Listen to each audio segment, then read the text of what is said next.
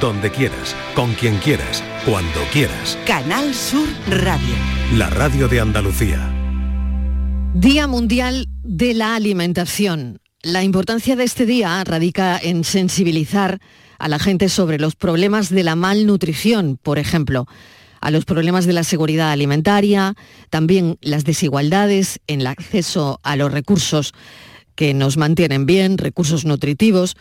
Nos recuerda este día que la alimentación no se trata solo de saciar el hambre, sino de nutrirnos y de garantizar también que cada ser humano tenga acceso a una dieta equilibrada y saludable.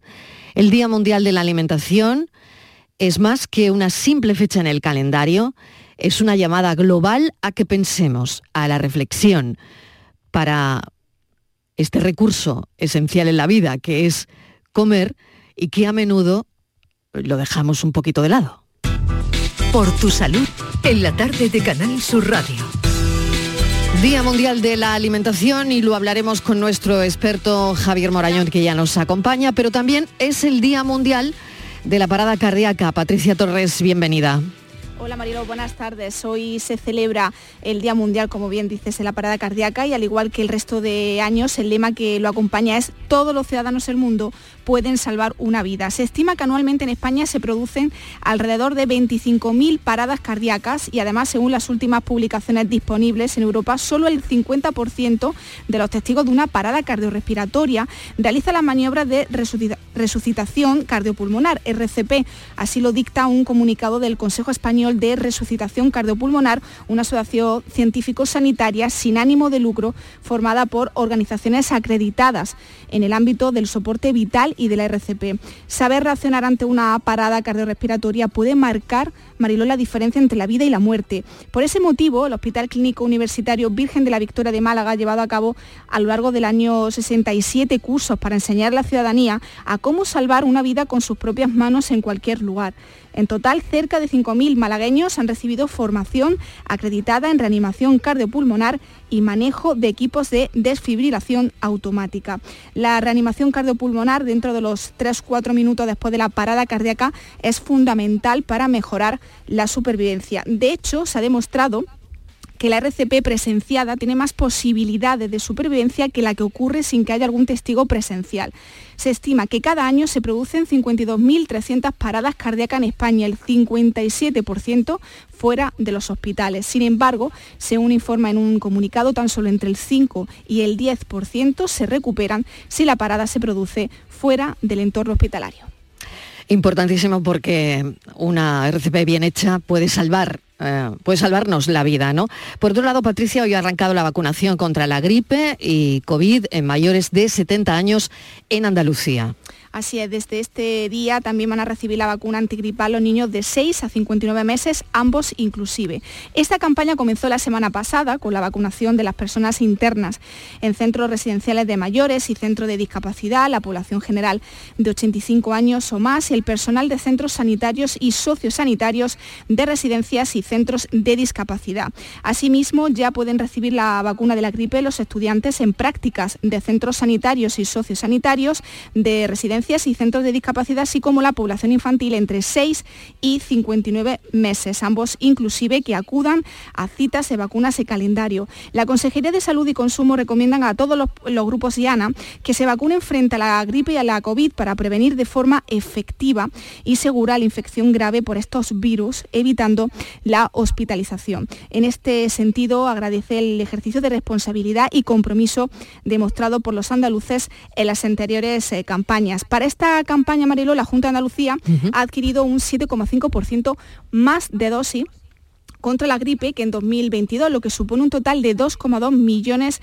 eh, este año. Este aumento se debe principalmente a una de las novedades más destacables de, la campaña, la bajada de edad de inicio de la vacunación antigripal en adultos, que ahora eh, se comenzará a vacunar de forma sistemática a partir de los 60, igual que la vacunación frente al COVID. La siguiente fase va a comenzar el próximo 30 de octubre. A partir de entonces recibirán esa doble vacunación los mayores de 60, otros grupos profesionales como los cuerpos y fuerzas de seguridad e instituciones penitenciarias y recibirán también la vacunación vacunación de gripe a otros grupos profesionales como veterinarios, trabajadores de granjas o ganaderos. La última fase se llevará a cabo a partir de diciembre, cuando se administrará la doble vacuna de gripe y COVID a los convivientes en el hogar con personas de 60 años o más o personas de riesgo, Marilo. Pues ese es el calendario. Patricia Torres, muchísimas gracias. A ti. 6 y 8 de la tarde, Día Mundial de la Alimentación. Estos son nuestros teléfonos 95 1039 105 y 95 1039 16. 670 94 30 15, 670 940 200 por si quieren hablar de nutrición, de dietas, de alimentación con nuestro experto que hoy es Javier Morayón, experto en nutrición. Javier, bienvenido. Hola, encantado. Gracias por acompañarnos. Vivimos en un mundo de contrastes absolutamente alarmantes. Por un lado, vemos los avances tecnológicos que impulsan cada vez más la producción de alimentos a niveles que jamás habríamos pensado, ¿no? Y por otro lado, millones de personas pasan hambre. 700 millones de personas, me imagino, 750, eh, que padecen malnutrición, enfermedades relacionadas con el sobrepeso y la obesidad. Ya no solo, fíjate, la malnutrición, te decía que es que vivimos en un mundo de contrastes alucinante, ¿no? Sino también, por otro lado, gente que se muere de hambre y gente que se muere de obesidad, ¿no? Sí, bueno, una, una paradoja que, que subraya que reflexionemos un poquito este día, ¿no? Sí, por un lado somos 8.000 millones de personas en el planeta y hay que darle de comer todos los días. Tenemos esa mala costumbre de, comer, de querer comer todos los días. Y por un lado los datos que tú dices de, nutrición en el tercer mundo, donde en muchas zonas, pues por ejemplo ahora con el cambio climático se están dando una hambruna, se están dando una zona donde de repente las cosechas se pierden y no hay capacidad de reacción. Y por otro lado, en el mundo occidental, en el mundo occidentalizado, que de repente pues esta, esta sobrealimentación y sobrealimentación con alimentos nada interesantes está también muy relacionada con la pobreza. Es decir, a más pobreza en este mundo occidental, peor comemos y más sobrepeso tenemos. Esa es una serie de paradojas que es bueno que tengamos en cuenta y es bueno que, sepamos que, están detrás de luego de muchísimas enfermedades no infecciosas y que eh, lastran, por ejemplo, nuestro, nuestro sistema sanitario e impiden que, luego al final pues, pues podamos responder a otro tipo de enfermedades. Vamos a indagar en cómo comen y qué comen nuestros oyentes en el espacio Por tu Salud de la tarde de Canal Sur Radio, que tienen los teléfonos abiertos al nutricionista aquí a mi lado, o sea que pueden llamar cuando quieran. Si tienen alguna duda, algo que les preocupe sobre dietas o nutrición. Estos son nuestros teléfonos. 95 1039 105 y 95 1039 16 en el Día Mundial de la Alimentación. Eso por si quieren hablar directamente con nuestro experto. Si quieren mandarle un WhatsApp, pues también. 670 94 30 15, 670 940 200. ¿Existe realmente alguna grasa, eh, Javier, que deba ser completamente eliminada de nuestra dieta? Porque yo he aprendido en este tiempo de nutrición que llevamos hablando contigo como experto que las grasas son malas. ¿Tú crees? ¿No? Yo creo que sí, ¿no? no, las grasas... No todas. No, no todas, no, todas. Mira, esto, esto, esto es un mito, un mito que se estableció a finales de los 70. Sí, porque hoy vamos a romper muchos. Yo creo que sí. Yo creo que es, un buen momento, ¿no? Venga, es un buen momento para romper mitos. Vamos a... Venga, el de las grasas es el primero. Sí, por ejemplo, porque este, este eh, es recurrente, este se, eh, bueno, se alargó en el tiempo. Este viene, mira, de finales de los 70 principio de los 80, donde se estableció un tipo de, nutrición, un tipo de alimentación muy basado en la caloría. ¿no? La caloría pues, es un sistema con el cual medimos la energía de los alimentos. Realmente cuando hablamos de, de caloría hablamos de kilocaloría, pero bueno, por, por una convención, pues se llama caloría y, está bien. Entonces, pero se llegó a una conclusión muy simplista en los años 80. Por un lado era, pues ya está, si tú tomas más eh, kilocalorías de las que necesitas vas a engordar, si tomas menos vas a adelgazar, por lo tanto el problema de la obesidad es simplemente el tema de las calorías. ¿Qué alimentos son los que más calorías aportan? Las grasas, los alimentos que contienen grasa. Pues ya está, las grasas son malas, porque eh, en esa época pues se empezó a hablar mucho de las enfermedades cardiovasculares, de la enfermedad de la obesidad, de diabetes tipo 2, de síndromes metabólicos, entonces automáticamente las grasas eran malas. Sin embargo, las grasas son un, un elemento esencial para nuestra vida. Es decir, sin grasas no podemos sobrevivir. Están detrás de un montón de funciones. La principal, la función de reserva. Y luego, por ejemplo, funciones estructurales de protección de órganos, por ejemplo, de, a nivel subcutáneo para, para, defendernos del frío, o niveles, por ejemplo, a nivel hormonal. Es decir, detrás de muchas hormonas lo que hay es principios activos que son realmente lípidos y grasas. Por lo tanto, la grasa sirve. Que nos quede claro. La grasa es absolutamente necesaria. Pero esto no quiere decir que mm, me tome un solomillo con dos dedos de claro aquí, aquí, podemos hablar, aquí podemos hablar de tipos de grasa de acuerdo entonces eh, lo que sí tenemos que ver es que las grasas dependiendo de su origen y dependiendo de su estructura pues nos van a sentar mejor o nos van a sentar peor. Entonces tenemos por ejemplo las grasas de origen animal que son grasas pues que eh, en su composición, no todas, pero en su composición, pues eh, nosotros las metabolizamos de una forma un poquito peor, un poquito peor. Entonces, eh, tenemos a nuestro alcance grasas que nutricionalmente son muy interesantes y son grasas que realmente nos van a ayudar, por ejemplo, en nuestra, en nuestra salud cardiovascular. Es decir, las grasas no solo pueden no, ser, no perjudicar la salud cardiovascular, sino que están dentro de la ecuación para poder prevenir muchas de las enfermedades. Por ejemplo, las grasas omega 3 que vienen, por ejemplo, que están en las nueces o en el pescado azul. Claro, pero es que a eso el, el común de los mortales no le llama grasa, ¿no? Es decir, hay que saber que el omega 3 tiene algo dentro, que es una grasa, que nos sirve en el organismo. Pero claro, lo que entendemos por grasa es lo que te acabo de decir, el tocino del, del jamón serrano, claro, el, el, tocino que le echamos al cocido, al puchero. Claro, pero tú me estás hablando de grasas, de grasas animales, todas las grasas animales. Claro, claro. Hay que distinguir entre claro, grasas saturadas, ¿no? Bueno, esa es la estructura, eso es dentro de la estructura química, que si quieres ahora hablamos. Venga. Pero así a bote pronto podríamos eh, diferenciar. ¿Por qué, grasa es la buena, entonces? Buf, es que eh, vamos a irnos acercando, a ver si Por lo pronto vamos a diferenciar... Es que soy muy impaciente, Javier. vamos a diferenciar entre grasas animales y grasas vegetales. Entonces, eh, bueno, al principio se dijo, bueno, no, grasas todas malas. Entonces, claro, eh, empezaron a sacarse estudios durante los años 80, principios de los 90, y dijeron, no, señores, como que las grasas todas malas. Las grasas son eh, intrínsecas a la vida de, los seres vivos, incluidas las seres humanos, las necesitamos para un montón de cosas. Entonces, esto de grasas malas, no. Entonces, no, no, vale. Son las grasas malas son las de origen animal. Por lo tanto, la conclusión fue que todas las grasas vegetales son buenas. Y esto, por ejemplo, lo aprovechó mucho el marketing de la industria alimentaria para eh, venderse. Entonces decían, por ejemplo, de repente, venga, pues estos dulces, esta bollería industrial es 100% grasas de origen vegetal. Con lo cual todo el mundo tranquilo. decía, ah, vale, las grasas de origen vegetal son buenas. Esas son buenas. Esas son buenas. ¿Y todas son buenas de origen vegetal? Pues no. Resulta que mm, algunas de las peores que conocemos son de origen vegetal, por ejemplo, el aceite de palma. ¿Vale? O palmítico, que a veces no lo encontramos.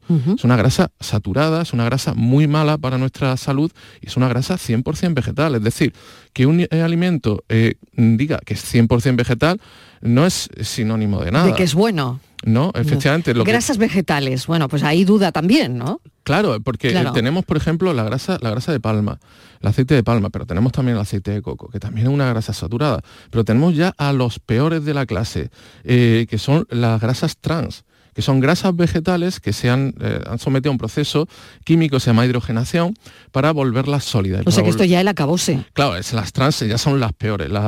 con esas no te puedes ir ni a la vuelta de la esquina. Claro. Esa, eh, detrás de un montón de, cosas malas eh, y sobre todo enfermedades cardiovasculares. Bueno, pues han estado mucho tiempo tapadas bajo ese título de grasa de origen vegetal que parecía, que según el título parecía una cosa mm, muy buena para, para el organismo, pero nada de eso, ¿no? Eh, pues nada, la mm. gente las compraba muy tranquilito y de repente nos estábamos llevando al lobo a casa. Y perdón por el lobo que me encanta el lobo. Claro, claro, pero nos estábamos llevando a engaño, está claro, ¿no? Claro, la industria alimentaria se ha ido moviendo dependiendo de cómo vayan eh, surgiendo las noticias. Si la noticia es la grasa animal es mala, vale, no te preocupes, te la quito, te voy a poner grasa vegetal.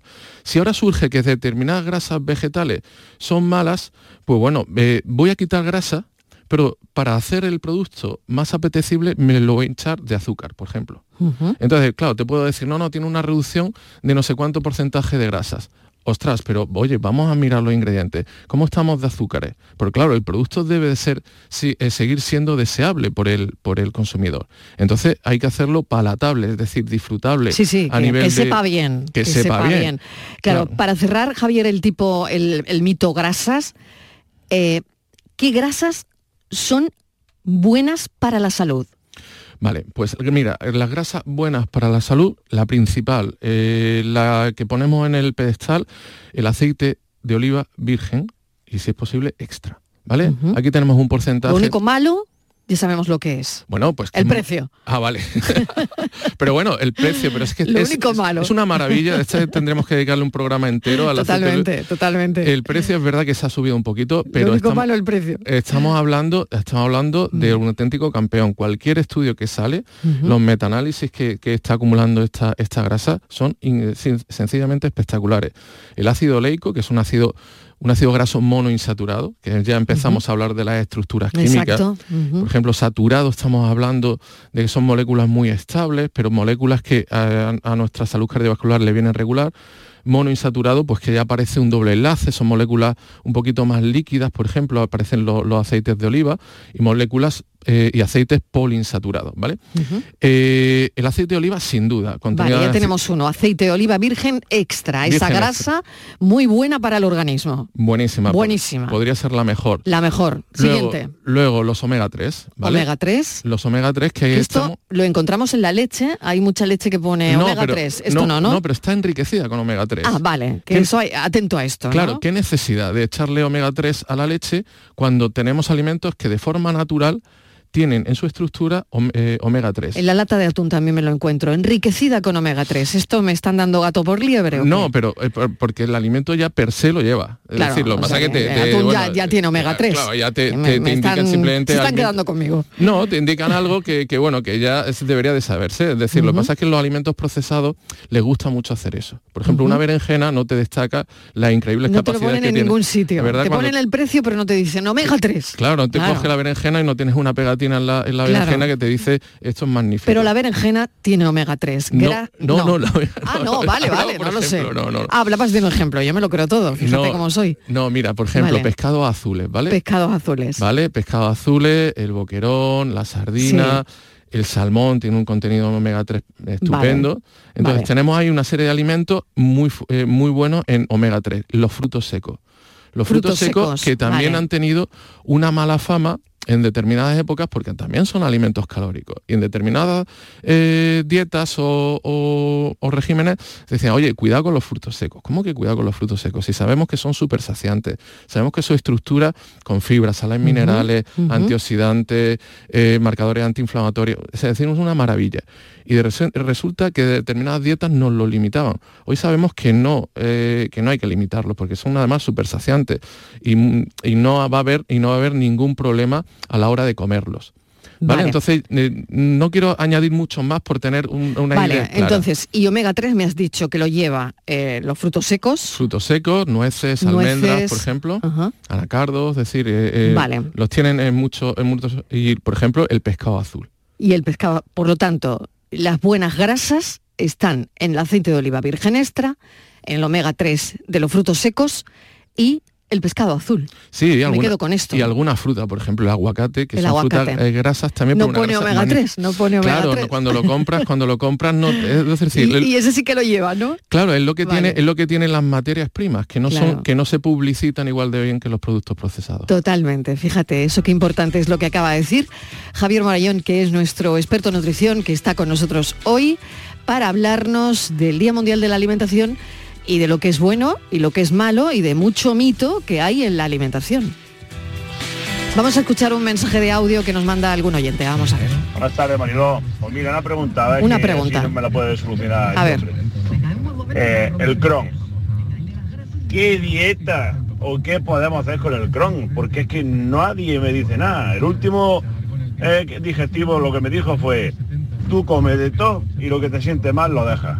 Es que yo creo que no es una respuesta para una persona con enfermedad de Crohn. Hombre, es como jugar al descarte. A puede solucionarlo. Muchas gracias de, antemano. Gracias, un abrazo. Eh, la enfermedad de Crohn. Jugar al descarte aquí, ¿no? A ver, no es tan malo el consejo. Pensemos que es una mm. enfermedad complejísima, una enfermedad de origen genético, autoinmune, entonces mm. resulta que, bueno, que en el intestino se, se, absorben ciertos alimentos, ciertos nutrientes de una forma eh, y otros eh, tienen muchas dificultades. Entonces, sí que es muy difícil determinar em, esa dieta. Claro, muchas veces, muchas veces decir, hay, hay eh, elementos comunes, pero, pero es verdad que, que a, a, personas con una enfermedad con colon irritable, enfermedades de Crohn muy severas, es muy complejo y hay que, y hay que ir muy poco a poco. Estos son dar consejos a nivel genérico por la radio en una enfermedad tan, tan concreta como esta es muy complicado. Yo le aconsejo aconsejaría a este oyente pues que visitara a un nutricionista una consulta a un nutricionista que le va a atender, le va a atender de forma personalizada. van a ir ellos descartando claro, probablemente. Efectivamente, ellos van a ir eh, cogiendo un historial de, de, de De lo que me sienta bien o mal. Y preguntándole, por mm. ejemplo, una visita normal a un nutricionista no puede durar menos de 35, 40, 45 minutos, porque precisamente se trata de investigar, de ver qué es lo que nos sienta bien, qué es lo que nos sienta mal nuestro historial eh, en cuanto a, a mm, recursos nutritivos, recursos alimentarios y ver con esa base qué podemos mejorar. Claro, después de eso es cuando saldrá de ahí una dieta. Claro, entonces todo lo que sean dietas del cajón derecho del escritorio, mal asunto cuando estamos, nos están atendiendo algún sanitario eh, y nos saca un folio con una dieta mm, ahí eh, regular. Sí, como si realmente tuviésemos mm, una cosa concreta, ¿no? De un día de una gastroenteritis y en ese día me puede valer probablemente esa dieta. Claro, hombre, a ver, si es algo muy eh, genérico... que restringe cosas, pero... Si algo muy genérico no puede valer, pero algo tan concreto Pero si estamos buscando, si estamos buscando, eh, estamos buscando algún tipo de solución a un problema duradero, necesitamos atención personalizada. Y esa atención personalizada hoy en día hay magníficos profesionales en Andalucía, nos las pueden, nos las pueden ofrecer. Recordamos el teléfono y hacemos una pequeña pausa para la publicidad. Hoy es el Día Mundial de la Alimentación y por eso con nosotros está nuestro experto en nutrición, Javier Morayón. Estos son nuestros teléfonos 95 1039 105 y 95 1039 16. Aprovecha tu ocasión. Llega el Salón del Motor de Sevilla del 26 al 29 de octubre. Las principales marcas, modelos y motorización en turismos, motos y vehículos profesionales en un único espacio. Fides. Salón del Motor de Sevilla. Cuatro días para aprovechar la mejor ocasión. Del 26 al 29 de octubre en Fibes. Te esperamos. El resumen de la actualidad del día, con toda la información y la última hora del deporte, el análisis de la economía que tanto te afecta, las entrevistas que te aclaran lo que pasa. Todo lo que necesitas saber para estar informado lo tienes en el Mirador de Andalucía, de lunes a viernes, desde las 7 de la tarde con Natalia Barnés. Contigo somos más Canal Sur Radio, contigo somos más Andalucía. Canal Sur Radio. Estás estupenda. Gracias. Medicina estética en Clínica Doctor Ortiz. ¿Tu hermana y tu hermano también? Ellos cirugía plástica en Clínica Doctor Ortiz. ¿Y el pelo de tu marido? Ah, injertos capilares en Clínica Doctor Ortiz. Ahora en Clínica Doctor Ortiz ampliamos servicios. Ginecología general, funcional y oftalmología. Seguridad, confianza y satisfacción de nuestros clientes. Aterriza en Sevilla Decomac, la mayor tienda de muebles del centro de Sevilla. Y para celebrarlo, precios de locura. Cheslong de diseño 549 euros. Conjunto de colchón más canapé de 135 centímetros 449 euros. Estamos en la Macarena, frente a la muralla. Decomac aterriza en Sevilla. Si necesitas recuperarte de una operación de cadera, rodilla o cualquier otro proceso médico, en Vallesol podemos ayudarte. Contamos con profesionales que te ayudarán a recuperarte más rápido y todo ello sin desplazamientos innecesarios y por mucho menos de lo que imaginas. Infórmate en el 924 24 25 o en vallesol.es. Vallesol, te cuidamos diferente porque eres único. Para ahorrar agua, en casa tenemos dispositivos ahorradores en los grifos y las cisternas. Y la verdad es que se nota. Gracias a tu ayuda hemos logrado reducir el consumo de agua, pero la sequía persiste y la situación es grave, porque no hay agua que perder. Cuida cada gota. Emasesa, tu empresa pública del agua.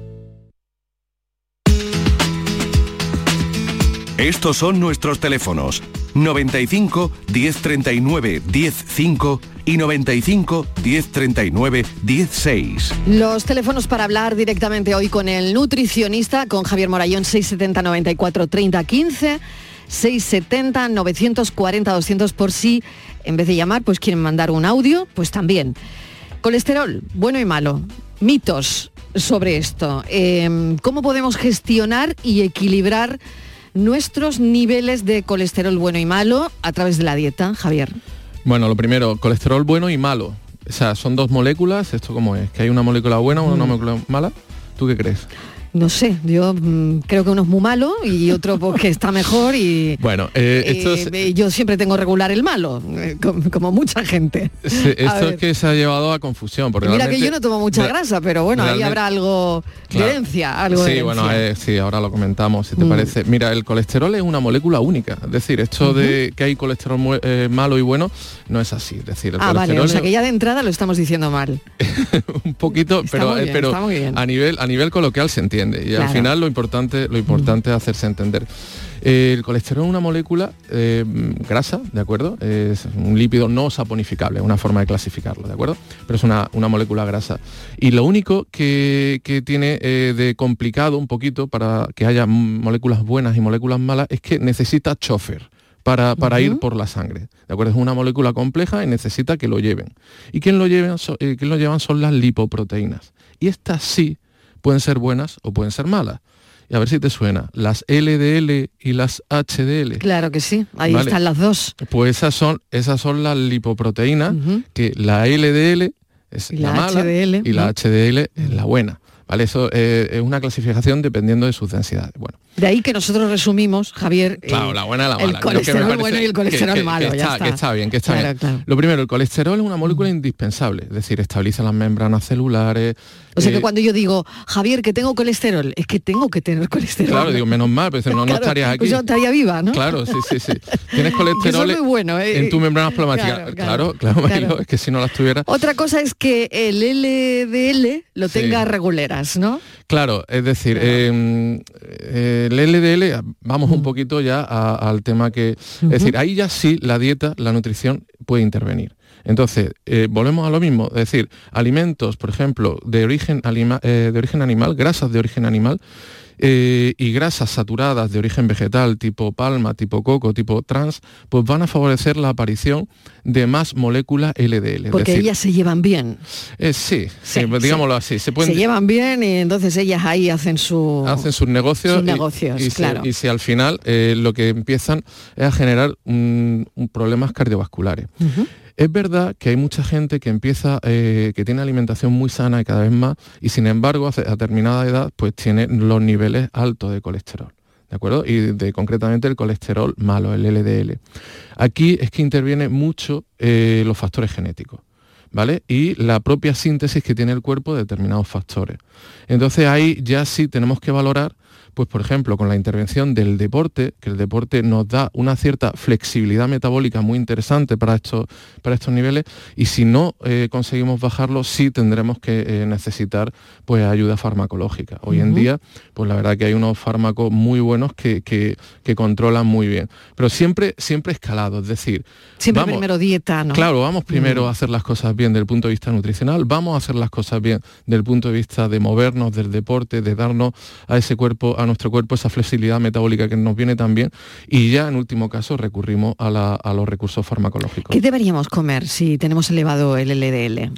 Pues fíjate, el LDL encaja como un eh, traje a medida en la dieta mediterránea para eh, llevárnoslo por delante. Es decir, la dieta mediterránea hoy en día sigue siendo uno de los mejores, uno de los mejores recursos que existen. Mira, existe una cosa que se llama el plato de Harvard, Que es muy interesante. Harvard, la universidad, estableció hace unos años, para no complicarlo, es- estableció una cosa que se llamó el plato de Harvard, que cogía todos los estudios que había, los simplificaba al máximo y decir, con toda la evidencia científica que hay ahora, ¿qué tenemos que comer? Bien, pues establece un plato que lo divide en cuatro partes. Bueno, realmente en 50% y luego 25 y 25. El 50% nos dice Harvard, dice, señores, fruta y verdura. 50%. Vale, en el otro 50% lo divide en dos partes. 25% cereales, pero cereales integrales. ¿De acuerdo? Y luego el otro 25% nos habla de proteínas, pero proteínas eh, intentando evitar eh, las carnes eh, rojas. Rojas. ¿De acuerdo? Aquí aparecería ave, carnes de ave, pescado y legumbres, ¿de acuerdo? Y por ejemplo, en las verduras... En ese 25%. En ese 25%. O sea, legumbres 25%, claro, que son proteínas. Efectivamente, fíjate. O sea, que tú no tienes por qué comer legumbres todos los días.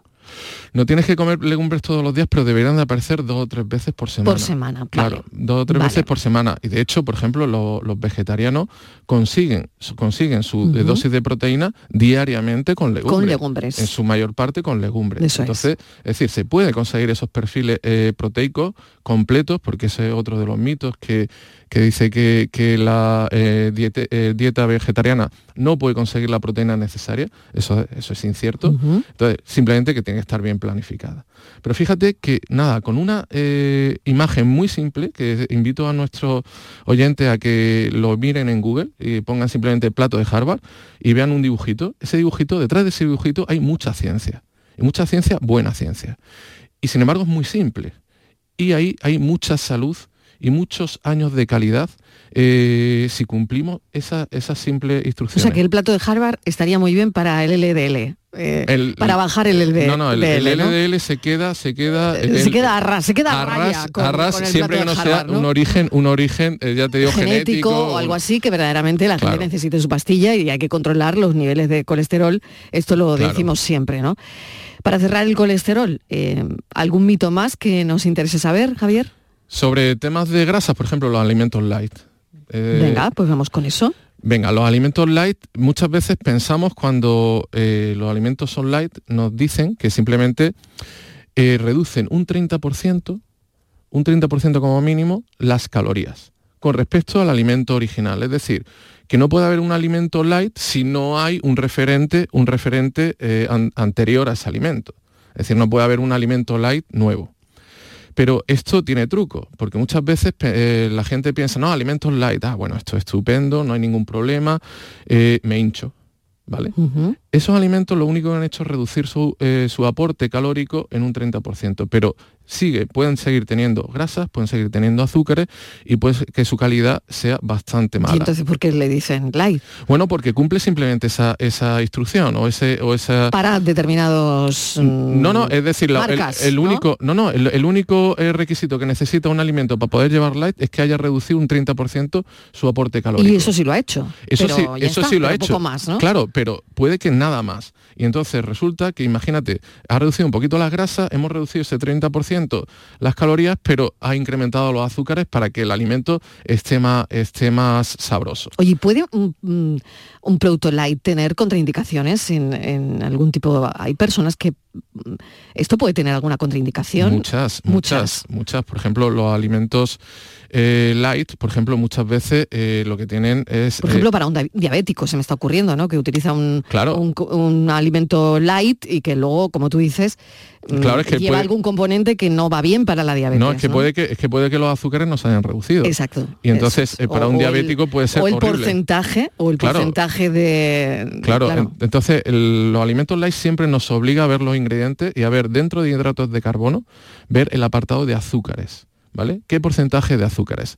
Tenemos que ir siempre, siempre a este apartado porque que un alimento nos diga que es light no nos está diciendo demasiado. Y lo que sí se ha visto, hay muchos estudios que han acumulado la evidencia de que al final los alimentos light lo que eh, conllevan es que eh, tengamos una falsa sensación de, bueno, de permisividad, de salud y que eh, comamos más de lo que teníamos previsto. Y al final termina siendo peor el remedio que la enfermedad. Es decir, como es light, me tomo dos. Efectivamente. y, ahí está el problema. Claro, y luego encima mucho, eh, mucho alimento light que lo que tiene es, cargado en edulcorantes.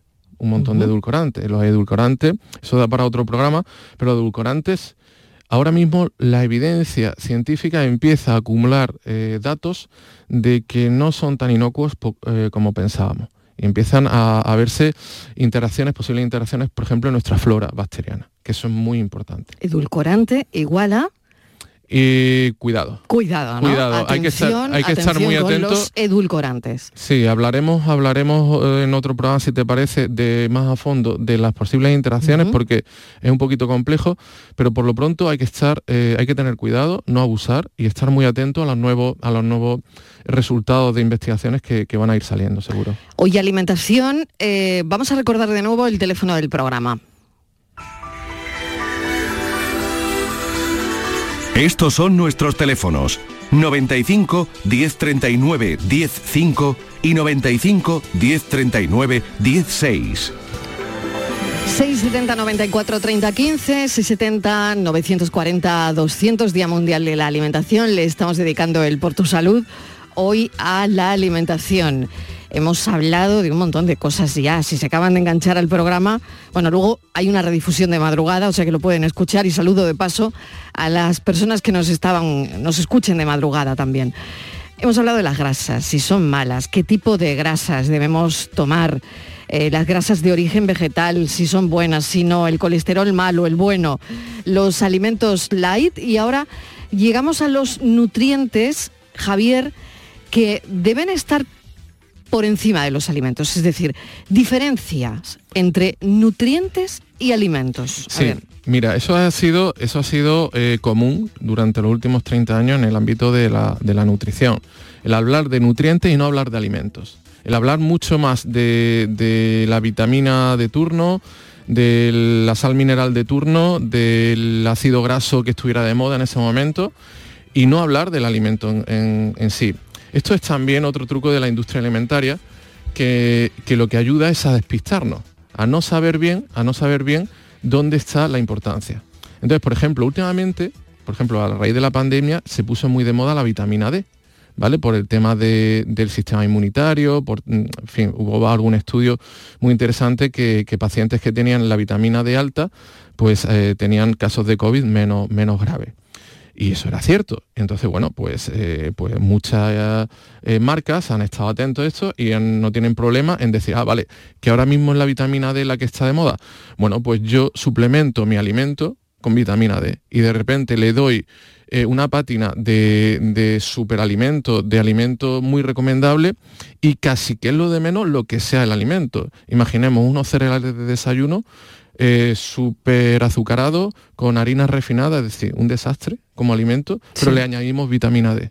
Entonces de repente, ¿qué y ahí pasa? nos la cuelan. Claro, decir, oh, no, no, esto, mira, vitamina D, además el envase va a ser muy bonito, Sí, sí, muy sí, llamativo. Bueno, no, no solo vitamina D, es que ahí hay... Claro. Tiene hierro, tiene no sé cuántos. Te, te ponen mil vitaminas, pero luego, ¿qué Claro. estás tomando, no? Claro, entonces, te- pero te estás tomando, vale, vitamina D. Vamos a ver si esa vitamina D qué biodisponibilidad tiene, es decir, cuánto realmente se absorbe. Eso habría que verlo, porque en el momento que sacas a los nutrientes de su trama natural del alimento, eh, bueno, eh, puede haber problemas a la hora de absorberlo. Pero realmente te estás tomando un alimento nada interesante y estás desplazando otras opciones que serían mucho mejores.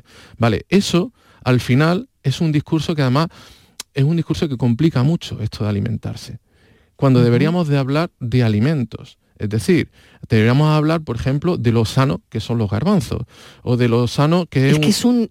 Es mucho más sencillo, Javier. Claro, Es mucho más sencillo eh, hablar de eso que bueno, que tratar de traducir lo que te dice un, un empaquetado de, de algo que tienes Claro, en el supermercado y que quieres comprar. pero ahí hemos, ahí hemos Y que, pecado bueno, los- y es puro marketing al final, ¿no? ahí hemos pecado mucho los especialistas en nutrición o el mundo sanitario en general. Eh, de cierto esnovismo. Es decir, pues, Ujú. oye, eh, prefiero hablar de ácido linoleico eh, que no de... Sí, pero claro, yo no sé lo que es. Claro. Ni, ni quien nos está escuchando sabe lo que es. Ni, Claro. Y si lo lee, pues tampoco va a saber lo que es. Claro, es mucho mejor, Entonces, es mucho mejor decir, yo creo que hay, hágase- claro, hay, hay un, un discurso mucho más simple y, y más sencillo y más al alcance de todo el mundo, que es traducir eso, ¿no? Claro, eh, a ver, es mucho más sencillo decir, hágase usted unos espárragos a la plancha. Pues ya está. Que le van a, que le van a venir muy bien. Claro. ¿Vale? Pero es que luego hay mucha gente que dice, no, no, jo- jolines, ¿y para, ¿y para eso has estudiado tantos años en la universidad? ¿Para decirme un espárrago a la plancha? Pues sí, pues sí, mire usted, precisamente esa, eh, ese exceso de novismo por, eh, por parte de, Mm. de los especialistas ha complicado el asunto. Y Sí, ahí es mucho, donde mucho. y ahí es donde realmente eh, tenemos muy perdido a los consumidores. Y es donde cuatro palabras bien puestas pues pueden, pueden realmente confundir mucho y llevarnos a casa malas opciones simplemente porque hemos escuchado, hemos leído en la etiqueta pues el ácido, el ácido graso de moda o hemos leído la vitamina que ahora mismo pues está en boga. Entonces, eh, eh, realmente eh, tenemos que ir al alimento completo y no a los nutrientes. Es que hay mucho engaño con eso. Bueno, no sé si engaño es una palabra gruesa para todo esto, pero es que no lo sé. Mm, yo no lo sé cómo llamarlo, pero mira, o eh, confusión, no lo sé. mira, hoy, hoy precisamente se ha publicado eh, o se han hecho eco de, una, de un estudio que ha hecho la OCU, ¿vale? Sobre el tema de comedores eh, infantiles, de comedores ujú. escolares. Eh, analizó los tres últimos meses de- del año, del curso anterior, eh, analizó más de 600 eh, comedores. Mm. Y realmente ninguno, ninguno tuvo una puntuación óptima. ¿Vale? Y todo esto se debe a que lo que se predominaba o lo que eh, se realmente se valoraba en esos menús es la proporción de macros. ¿Qué es la proporción de macros? Macros es cuando te hablo de grasa, proteína, hidrato de carbono. Entonces, eh, resulta que esos menús estaban completamente balanceados, estaban bien balanceados, pues venga, un 55-60% de hidrato de carbono, un 25-30% de grasa, un 15-20% de proteína. Vale, perfecto. Pero ya está. No se les exigía que hubiera realmente calidad en las opciones alimentarias que ponían. Es decir, tú puedes conseguir perfectamente un 55-60% de hidrato de carbono con hari- harinas refinadas, con azúcares, y eso es un desastre. O puedes conseguir ese 15-20% de proteína con salchichas, con hamburguesas, con nuggets de pollo, ¿vale? Y eso no es la mejor opción. No lo es. Entonces, eh, bueno, de cara a cumplir a lo mejor algún, algún proceso, algún proceso de selección para ese menú, pues resulta que cumplen lo que le exigen, pero realmente luego no son buenas opciones para, y menos para, para niños. Pues ahí hay que incidir un montón. En los menús escolares, ese- eso es otro programa, Javier. Sí, sí, Ese es otro programa, sin duda. Bueno, vamos a hacer una pequeña pausa y enseguida vamos con un oyente. Estos son nuestros teléfonos 95 1039 105 y 95 1039 16. Este otoño, únete a la revolución solar con Social Energy. Disfruta de tu instalación llave en mano con grandes descuentos y te regalamos 200 euros en tu batería virtual para que pagues 0 euros en tu factura eléctrica con Luz. Pide tu cita al 955 44 11 11 o socialenergy.es y aprovecha las subvenciones disponibles. La revolución solar es Social Energy. Vigorra toma la calle. La mañana de Andalucía sale a tu encuentro. Recorremos Andalucía con Jesús Vigorra. Y este próximo 18 de octubre estaremos en Huelva para conocer aún más de la gente que es protagonista en esta tierra, su industria, su campo y su mar, su gastronomía, su proyección comercial en España y el extranjero, sus curiosidades. La mañana de Andalucía con Jesús Vigorra. Este próximo 18 de octubre, edición especial desde Huelva. Contigo somos más Canal Sur Radio. Contigo somos más Andalucía. Estos son nuestros teléfonos 95 1039 105 y 95 1039 16. Buenas tardes, doctor y señorita Maldonado. Buenas Pues tardes. le voy a juntar una foto con un menú y no sé si usted vería algún cambio que realizar o no. Eh, nosotros por semana lo hacemos según nutricionista y llevamos bastante tiempo. Ahora el problema que nuestra hija es que ella no tiene el control de la saciedad, ¿no? Lo tiene perdido a causa de que tenía un tumor cerebral, le tuvieron que quitar parte de él, eh, la hipófisis estaba dañado, fue fuera, entonces el hipotálamo está dañado y ella ha perdido el control de la saciedad totalmente. Eh, tiene diabetes insípida también y aparte, bueno, control de hormona ninguna. Entonces, claro, en ella es muy complicado que pierda peso. La podemos mantener, que es lo que más o menos. Desde luego tenemos una excelente nutricionista, que es la doctora María Rodríguez Lazo. Y nos va muy bien con ella. Entonces la Junta le digo, este es uno de los menús semanales que nosotros hacemos. Y lleva todo más o menos lo que ella nos ha indicado, eh, llevamos, yo qué sé, pues tres o cuatro años llevaremos con ella. Y la verdad que estamos muy contentos. Se mantiene en una línea, o sea, tiene sus piquitos, sus subidas, sus bajadas, pero se mantiene en una línea.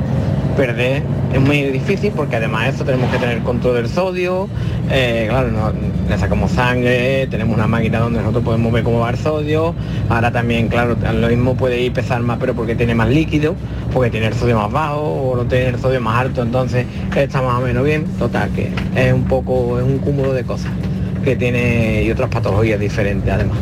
Pero bueno, se lo juntaremos la foto y ya comenta usted. Muchas gracias, buenas tardes. Venga, pues estos tres últimos minutitos que nos quedan, cuatro, para comentar, Javier, este menú de este oyente, a ver qué, Pues nada, a ver qué te parece. Primero agradecerle porque La confianza. sí, la confianza y que nos haya enviado el menú y por lo pronto pues muchas cosas que me gusta leer.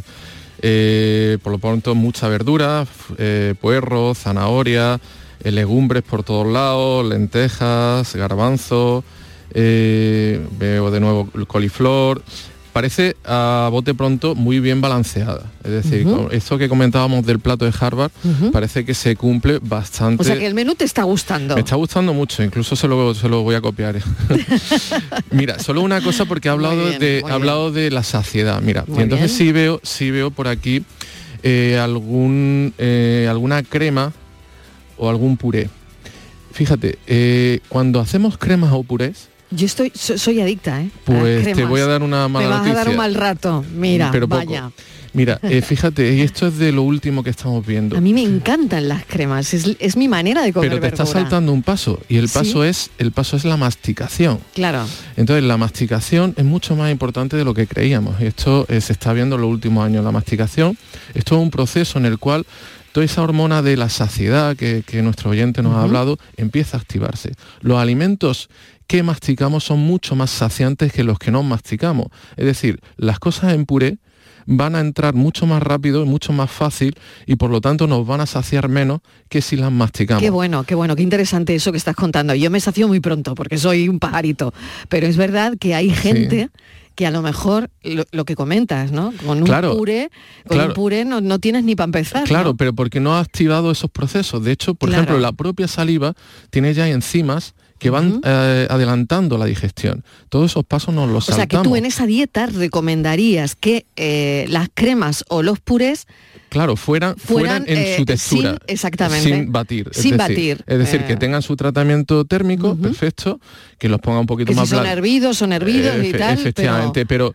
pero vamos a tratar, vamos a tratar de naturalizar el proceso de la alimentación todo lo posible. Y la masticación es una parte importante de, de ese proceso y una parte que mm, normalmente se desechaba o, no se le daba ninguna importancia y los últimos estudios han demostrado que, que tiene una importancia y no menor. Muy bien, qué, qué interesante, Javier. No sé, algo más que quieras em, comentar que nos hayamos dejado en el tintero, porque bueno, hay un montón de cosas. Eh, la piel de la fruta, por ejemplo. La piel de la fruta, por ejemplo, la ¿Me fruta como la fruta con piel o sin piel? con piel, con piel, con Siempre piel. con piel. Sí, siempre que se pueda comer. Bueno, la naranja no. Ni el coco. Ni el coco, por ejemplo. Claro, eh, mm, entonces, mandarina, ¿no? claro, pero hay mucho mito de no, no, tiene pesticidas, tiene, es decir, sí. la, la- la EFSA, que es la Autoridad Europea de Seguridad Alimentaria, tiene, acumula eh, unas evidencias eh, verdaderamente notables con respecto a esto, eh, al estudio de, de posibles pesticidas dentro de la fruta y es absolutamente inapreciable, al menos en Europa. Entonces la piel muchas veces acumula una cantidad de fibra, una cantidad de antioxidantes, una cantidad de vitaminas que es muy interesante y desecharla no tiene sentido. Si no es por, eh, simplemente si es por este tema, si es por tema de, de que no nos gusta, nos produce un poquito de asco, lo que sea, pues siempre es preferible comerse la fruta a no comérsela. Pero si es por esta razón, desde luego que no. Y ya para terminar, haciendo en el Día Mundial de la Alimentación, haciendo honor al libro de Javier Morayón, el gin tonic no es eh, un digestivo, eh, es que no lo es. Yo quería terminar con esta pregunta. Claro, Morayón. claro. El, el li- el libro era precisamente uno de los eh, temas que trataba precisamente ese y me, y me resultó gracioso la... Porque la- el gin tonic no es ningún digestivo. No, por Dios, el gin tonic lo único que nos puede hacer es producir incluso una gastritis, es decir, una irritación de, Claro. de- de la mucosa interna de- de- del tejido gástrico de Pero vemos como mucha gente Claro, lo toma eh, justificándolo eh, eh, cuando termina una Ya comida copiosa, Claro, ya ¿no? sabes que el- después del postre. Ya sabes que el relato es importante. El y, gin el- tonic, y- sí, y si sí, el relato sí. encima justifica una acción y encima no, no- nos llena Mm, de, en fin, de una satisfacción interna que los demás eh, corroboran, pues mucho mejor. Pero siento, siento decirlo en absoluto. Que no, es ningún digestivo. No lo es, No en lo es. absoluto. Bueno, hablaremos otro día de esto, Javier Morayón. Muchísimas gracias. Muchas gracias Terminamos con pregunta, ¿por qué aumentan los cánceres entre adultos jóvenes?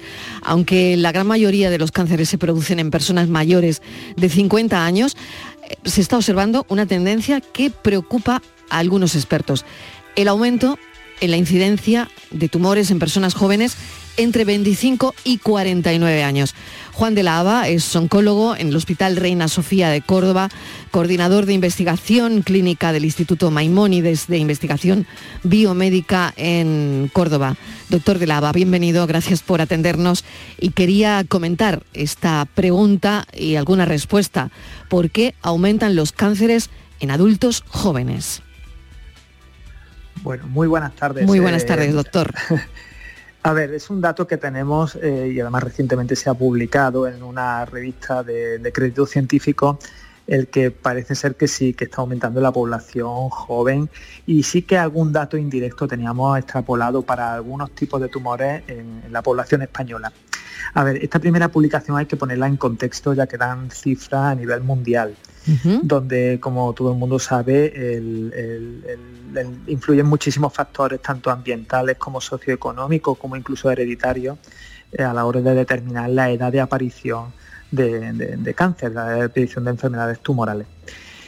Eh, para nuestro país eh, sí que también hemos observado ese incremento en, mujeres y en hombres jóvenes, que, bueno, yo diría que no se debe a una causa exacta, aunque bueno, quizá a lo mejor eh, la, inercia es pensar que tenemos hábitos de vida menos sanos, eh, pero sí que hay otros factores que hay que tener en cuenta. Es decir, nuestro país se incorpora, como todos los países desarrollados, a los programas de diagnóstico precoz y esto hace que, bueno, pues que, que- que diagnostiquemos antes las enfermedades y bueno, pues enfermedades que a lo mejor su edad de debut serían en torno a los 60, 65 años, pues los pillamos de manera muy precozmente en edades próximas a los 50 años. Ese podría ser uno de, de los factores. Otro de los factores que tampoco es muy- difícil de cambiar y es que hemos cambiado nuestros nuestros hábitos eh, y no necesariamente hábitos implicados con la alimentación o hábitos eh, implicados con hábitos no sanos, sino hábitos como los reproductivos. La mujer accede a la, a la maternidad o decide ser madre en edades más tardías y esto hace que, bueno pues que se esté vinculando esta edad tardía en la maternidad con eh, ese incremento en mujeres en torno a los 40 45 años de lo que ahora no- denominamos el cáncer de mama posparto, que es el cáncer de mama que aparece en los 5 años, 10 años después de haber sido madre. Y donde parece ser que el embarazo o la lactancia, que en otras circunstancias, en edades más jóvenes, puede tener un efecto protector, pues en el caso de en edades tardías puede tener un efecto de incrementar el riesgo. Son factores que, que, bueno, pues que no vamos a cambiar, no podemos cambiar, pero que sí que hay que conocer bien, sobre todo para ver de qué manera eh, podemos actuar sobre un diagnóstico más precoz o, o, bueno, o, o- o, quién sabe, definir mucho mejor estrategias de, de tratamiento en caso, en caso de que aparezca. Claro, doctor. Y después, efectivamente, sí. Sí, sí, adelante, adelante, perdone, disculpe, adelante. Y después, en el último lugar, tenemos pues factores de hábitos de vida no sanos. Y en eso sí que tenemos que, que- Eso bueno, es. que hacer examen social y, ex- y autoexamen, ¿no? Es decir, eh, qué pasa con el sobrepeso de la gente joven. En Estados Unidos se está viendo desde que realmente se está convirtiendo en un problema a la hora de disminuir la edad de aparición del cáncer de, de- de colon, por ejemplo. El hábito tabáquico sigue estando presente y sigue estando presente de forma pues, bastante relevante en la, en la población joven y bueno, y el, y el hábito del sedentarismo como otra de las causas asociadas al- a la aparición del cáncer junto al consumo de alcohol. Esto extrapolado a un somos sociedades donde hemos tenido un buen desarrollo a nivel de ocio y son hábitos asociados muchas veces al ocio, pues supone que gente eh, a, a edades tempranas desde la vida pues adquieran este tipo de hábitos que determinen esa aparición de tumores que son comunes, como el cáncer de pulmón, el cáncer de colon o el cáncer de mama, asociado a hábitos de vida no sanos. Claro. Em, claro, hemos estado hablando de, la dieta, la actividad física, eh, el estilo de vida de hoy día, el estilo de vida moderno que parece que hace crecer ese contexto porque queríamos entender mejor los números traducidos, ¿no? Y el doctor de Lava lo está haciendo fenomenal porque nos está traduciendo un poco lo que decía el estudio, ¿no? En cuanto a prevención y concienciación, claro yo creo que habría que hacerle recomendación o recomendaciones específicas a la gente joven eh, para que tuvieran en cuenta todo esto, ¿no? que hay un índice eh, que los oncólogos están viendo cómo está creciendo y que son en su mayoría factores ambientales los que lo provocan, ¿no? Correcto. una de las principales causas del desarrollo de cáncer es precisamente eh, vivir en este mundo desarrollado y con ello implica el acceso a hábitos eh, no sanos, como puede ser el alcohol, el tabaco, o la inactividad física. Con lo cual, eh, pensamos que esto además eh, va a afectar cuando, cuando cumplamos años, cuando ya pasemos los 65 y se está viendo que no, se está viendo que si no cuidamos nuestra maquinaria biológica, pues puede ser que nos dé una sorpresa en edades tempranas y eso es lo que se está viendo realmente en estas en esta estadísticas, que insisto, son estadísticas a nivel mundial y que hay que matizar mucho dependiendo del país y del entorno, pero que también en nuestro país hay que tenerlas en cuenta. Hay incluso datos muy indicativos en cuanto eh, a los hábitos de, a los hábitos de riesgo asociados al nivel socioeconómico, incluso al código postal. Eh, zonas de nuestras ciudades con determinados códigos postales, incluso determinadas rentas per cápita, implican factores de riesgo diferenciales y esto es un dato importante que debemos de analizar a la hora de establecer campañas de información y de prevención.